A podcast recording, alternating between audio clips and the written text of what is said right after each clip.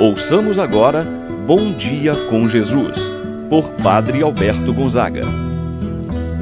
Estou pensando em Deus, estou pensando no amor, estou pensando em Deus,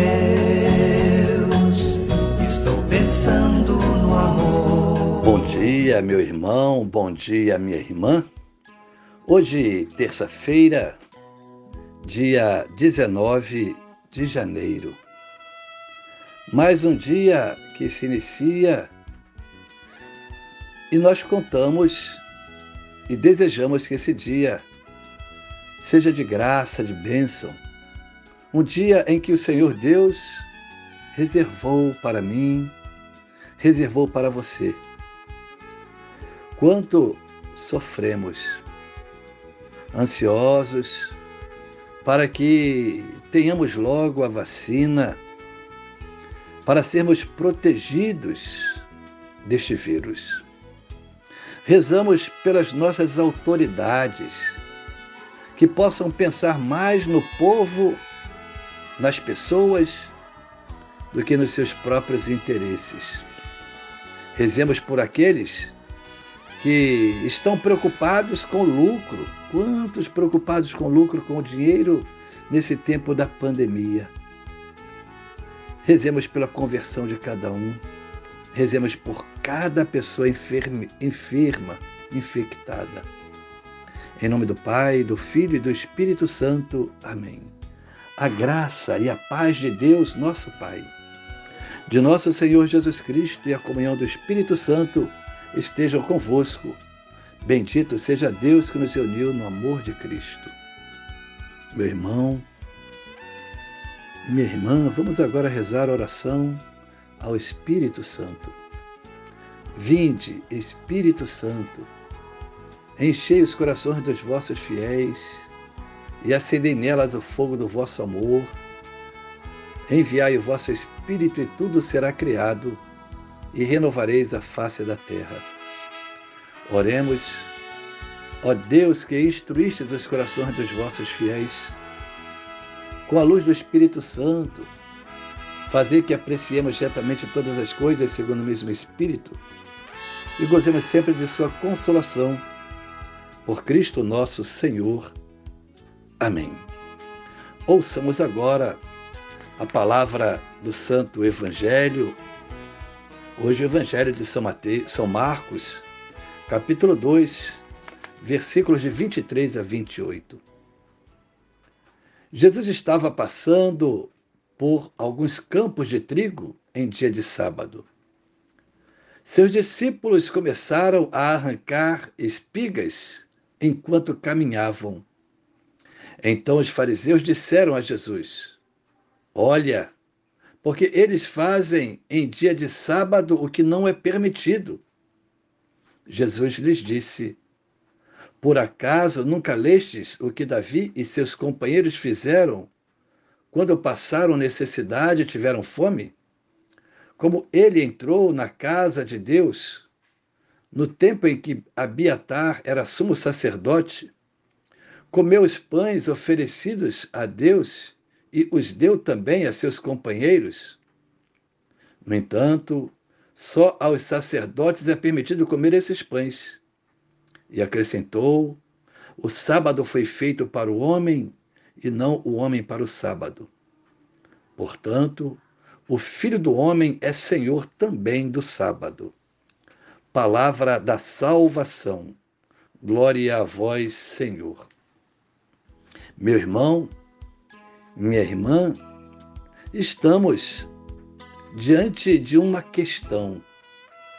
O sábado, com o seu valor espiritual para todo o povo judeu. Um fato acontece. Os discípulos de Jesus estavam no campo pegando espigas quando Jesus por ali passava. Fato é que Jesus, com os milagres que tinha realizado em dia de sábado, incomodava muito os fariseus. havia um conflito constante entre os fariseus e Jesus a respeito do sábado. Este é considerado pelo povo judeu como sinal de aliança com Deus. O dia a ser santificado com absoluto repouso.